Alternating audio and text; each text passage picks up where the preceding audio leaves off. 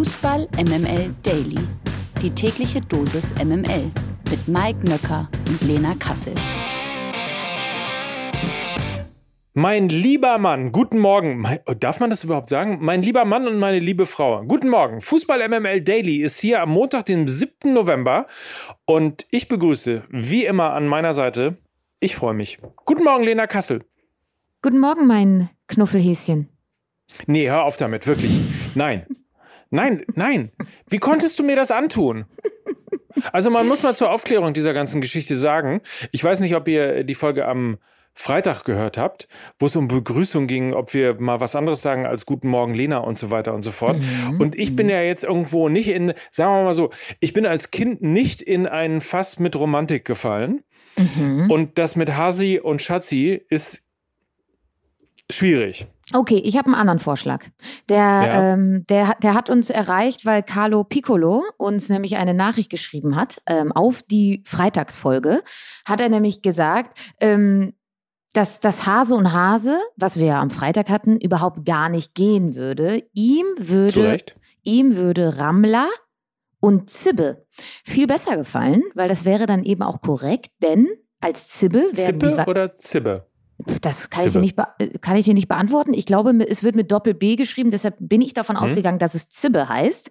Werden nämlich ja. die weiblichen Tiere in der Hasenfamilie genannt und Rammler sind eben die männlichen Tiere. Und ich sag mal so, wenn ich sage, guten Morgen, mein Rammler, dann startet der, dann startet der Tag doch einfach nur gut. Und an alle, an alle Buchautoren da draußen, Nöcker, der kleine Rammler, das könnte ein fantastisches Kinderbuch werden es wurde auch Bär und Hase vorgeschlagen, äh, weil äh, wir uns Guten Morgen sagen und Hase und Igel sich Guten Nacht sagen. Deswegen sagen sich Bär und Hase Guten Morgen. Ich wäre sehr froh, wenn wir einfach zukünftig wirklich nur sagen können, Guten Morgen, Lena. Schmeißen wir das äh, heutige Thema mal an, lieber Ramla, nämlich unsere beliebte Kategorie. 100% Lena. Oh, ich hasse dich. Präsentiert von Lena Kassel. Borussia Dortmund gegen den VfL Bochum. Das ist das große Derby.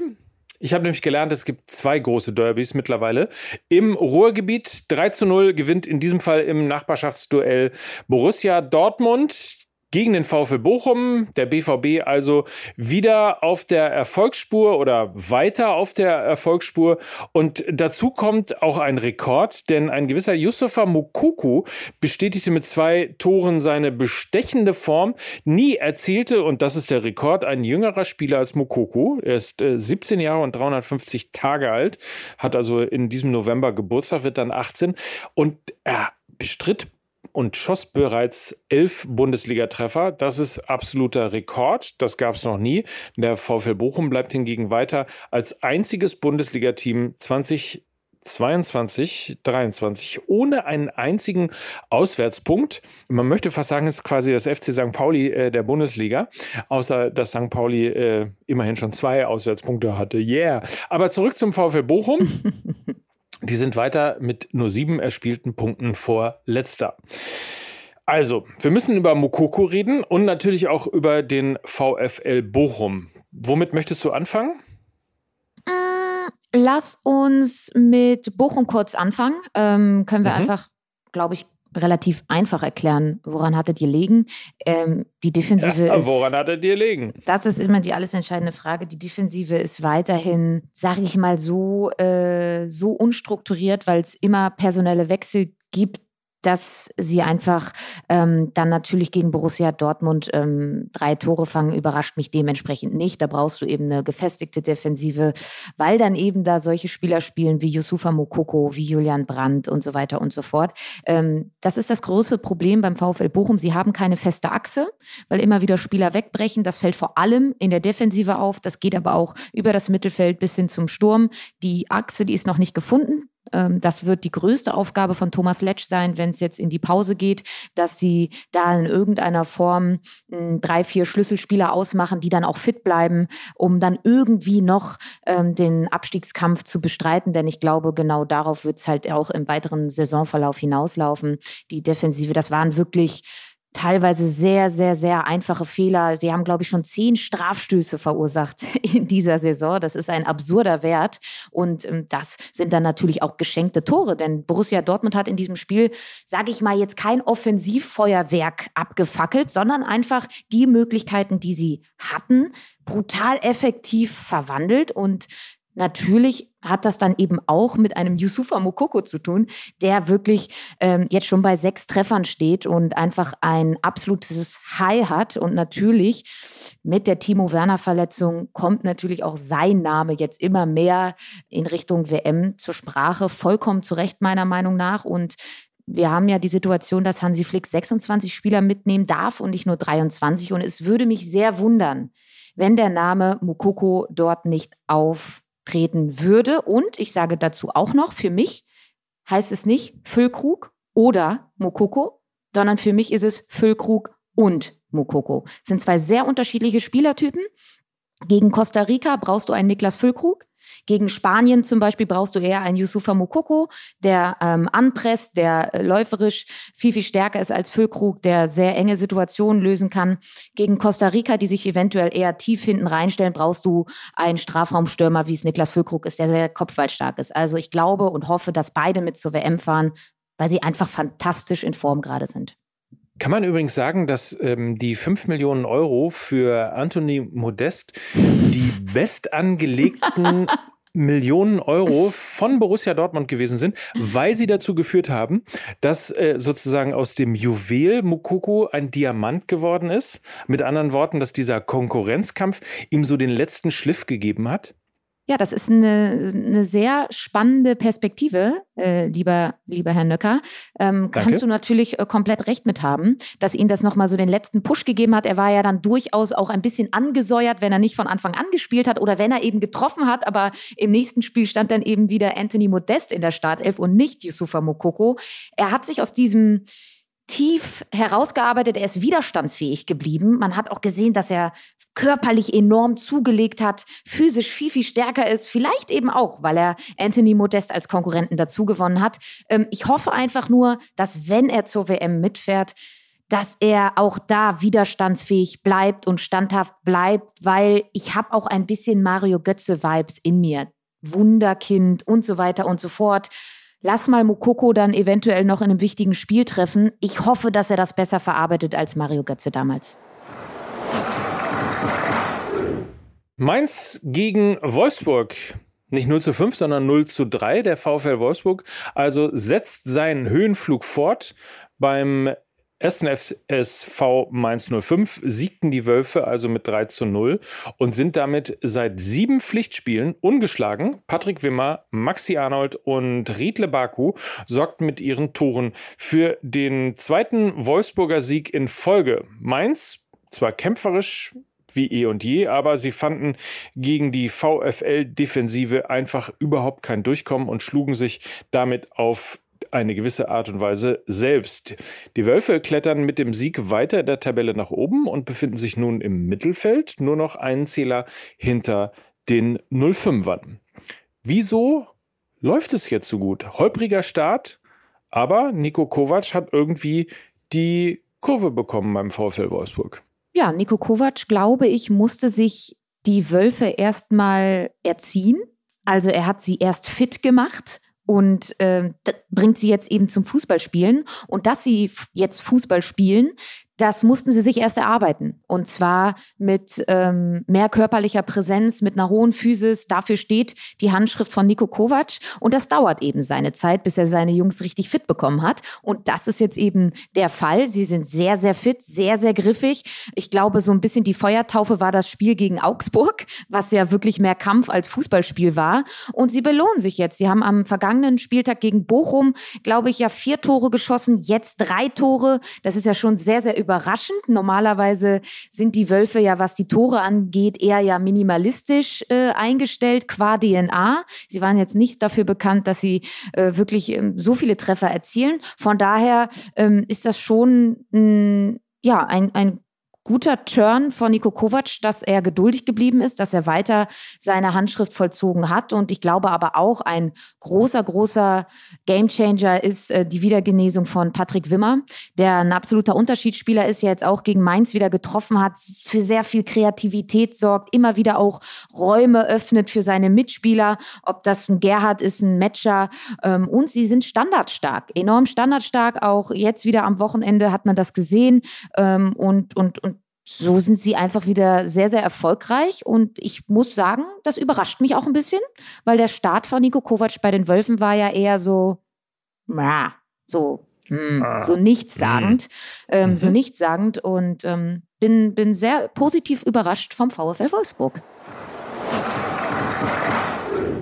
In einem unterhaltsamen Fußballspiel gewinnen die Bayern mit 3 zu 2 gegen Hertha BSC, unter anderem dank eines äh, Schupo-Motings und seines Doppelpacks innerhalb von 77 Sekunden.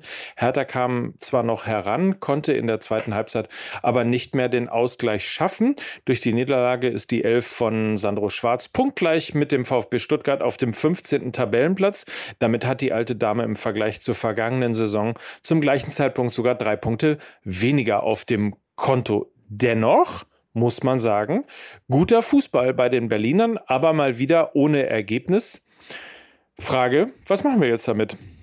Ja, es ist ein bisschen beunruhigend und deshalb habe ich ja auch noch mal die Referenz aus der vergangenen Saison dazugezogen. Da war es kein guter Fußball, aber eben drei Punkte mehr als zum jetzigen Zeitpunkt. Irgendwie total kurios und langsam aber sicher sollten sie enge Spiele auch mal für sich entscheiden. Ich meine nicht explizit dieses Bayern-Spiel, da haben sie ein gutes Spiel gemacht, das war auch sehr ungünstig manchmal. Die Bayern hatten Glück, haben jetzt nicht sonderlich fantastisch gespielt, aber äh, die haben dann eben diesen einen Striker, der aus Möglichkeiten eben Tore macht, nämlich Choupo-Moting. Und das ist die Personalie, die mir bei Hertha BSC aktuell fehlt. Das war in der vergangenen Saison auch schon so. Man hat es ein bisschen von Wilfried Kanga erwartet, der hat dann ja auch gegen Schalke 04 eben getroffen aber ähm, ist dann auch wieder verletzt danach gewesen. Dasselbe gilt für Stivan Jovicic, der die Qualitäten eigentlich auch hat, sich dann aber auch immer wieder verletzt. Also da fehlt einfach die Konstanz.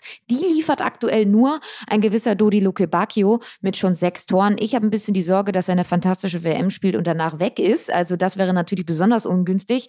Auf die Hertha wartet jetzt mit Stuttgart und Köln zwei äh, richtig heiße Tänze. Da sollten sie auf jeden Fall punkten, sonst wird es sehr, sehr unruhig in Berlin in dieser äh, WM-Pause. Zwei Konkurrenten haben wir natürlich noch. Bremen gegen Schalke. 2 zu 1. Damit rückt möglicherweise das WM-Ticket in greifbare Nähe und zwar für Bremens Niklas Füllkrug. Der hat beim Duell der beiden Bundesliga-Aufsteiger erneut getroffen und so den Grundstein zum durchaus glücklichen 2 zu 1 Sieg gelegt. Auch sein Sturmpartner Marvin Duksch traf nach sensationeller Hackenvorlage von Mitchell Weiser, der übrigens überhaupt ein sensationelles Spiel gemacht hat. Für Schalke war es die siebte Bundesliga-Niederlage am Stück und damit sind sie mit sechs Punkten weiter auf dem letzten Tabellenplatz. So, man muss ekelhaft sein. Das hat äh, Schalkes neuer Coach Reis im Vorfeld gesagt.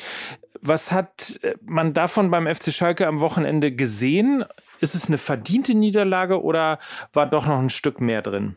Also ich glaube tatsächlich, ein Unentschieden wäre verdient gewesen. Sie haben nämlich ein gutes Spiel gemacht, hatten über weite Strecken der Partie auch eine gewisse Dominanz, haben aber aus der Dominanz keine Tore gemacht.